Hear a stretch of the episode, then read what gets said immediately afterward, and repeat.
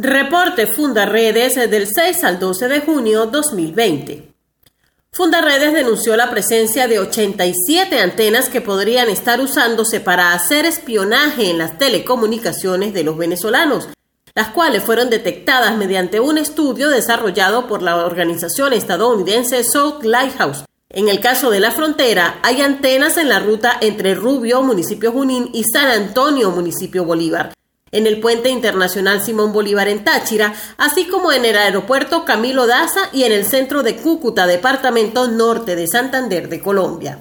Fundaredes realiza un monitoreo diario en este tiempo de contingencia, identificando, registrando y documentando el contexto de derechos humanos y sus vulneraciones derivadas de la pandemia ocasionada por la COVID-19. Alerta que las restricciones para el ingreso al país de los migrantes forzados retornados impuestas por las autoridades venezolanas ponen en riesgo la salud y la integridad de miles de compatriotas que se ven obligados a pernoctar a la intemperie al otro lado de la frontera, lo que constituye no solo una afrenta a su dignidad, sino también una violación a sus derechos humanos. La situación también resulta crítica para quienes logran ingresar al país y son confinados en instituciones inadecuadas, sin comida, sin atención médica y sin servicios básicos. Fundaredes presentó un balance de las desapariciones forzadas documentadas durante el año 2019 y lo que va de 2020, donde destacan las más de 150 víctimas desaparecidas en las costas venezolanas, así como el incremento de los casos de desapariciones en los pasos fronterizos entre Venezuela y Colombia. Solo en 2020 la cifra alcanza las 92 víctimas, vinculadas a la actuación de grupos armados irregulares y funcionarios de los organismos de seguridad venezolanos en los estados Táchira, Bolívar, Apure, Zulia y Amazonas. Funderredes lideró una campaña para visibilizar que hace un año desapareció en alta mar una embarcación que salpó desde Aguide, Estado Falcón, con 34 pasajeros que huían de la emergencia humanitaria compleja en Venezuela con destino a la isla de Curazao.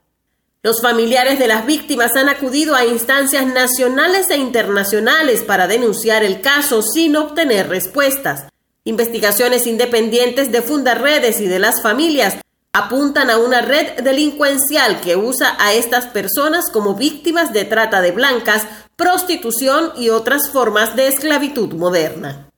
En Amazonas denuncian asesinato de líder indígena por visibilizar contrabando de combustible a través del río Orinoco. Líderes de la zona rechazan la toma de sus territorios por parte de las Fuerzas Armadas venezolanas y la guerrilla del ELN. En Apure, la madre de dos jóvenes que regresaron al país procedentes de Colombia denunció que desde hace una semana perdió todo contacto con sus dos hijas y cuatro nietos, quienes tienen un mes confinados en un refugio de Guasdualito, estado Apure, pese a que los resultados de las pruebas arrojaron negativo por COVID-19. Los migrantes retornados por Apure llevan semanas denunciando malos tratos y serias deficiencias sanitarias y alimentarias en los refugios de la entidad.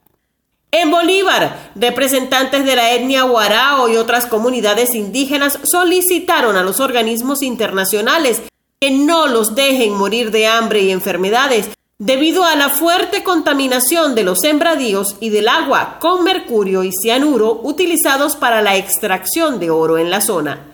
El pueblo Pemón denuncia que en medio de la cuarentena se ha consolidado la represión, negándoles el libre tránsito por sus territorios, militarizando las comunidades y permitiendo la invasión de sus tierras ancestrales por grupos armados irregulares y mafias dedicadas a la minería ilegal y al contrabando de extracción. En Táchira, más de 300 migrantes retornados al país desde Colombia, Perú y Ecuador iniciaron una huelga de hambre por las malas condiciones, la falta de atención médica y el hacinamiento en el que se encuentran cumpliendo el confinamiento obligatorio en las instalaciones del Estadio de Béisbol de Pueblo Nuevo. Entre las personas afectadas se encuentran 56 niños, 5 mujeres embarazadas y 2 personas con discapacidad quienes ya cumplieron la cuarentena pero no los dejaban retirarse del lugar ante la demora con los exámenes de despistaje del COVID-19.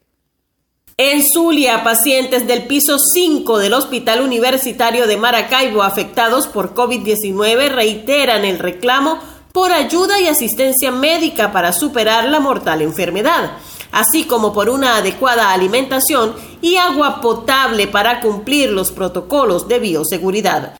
Los médicos denuncian amenazas y detenciones en su contra por informar sobre la situación que atraviesan hospitales y pacientes.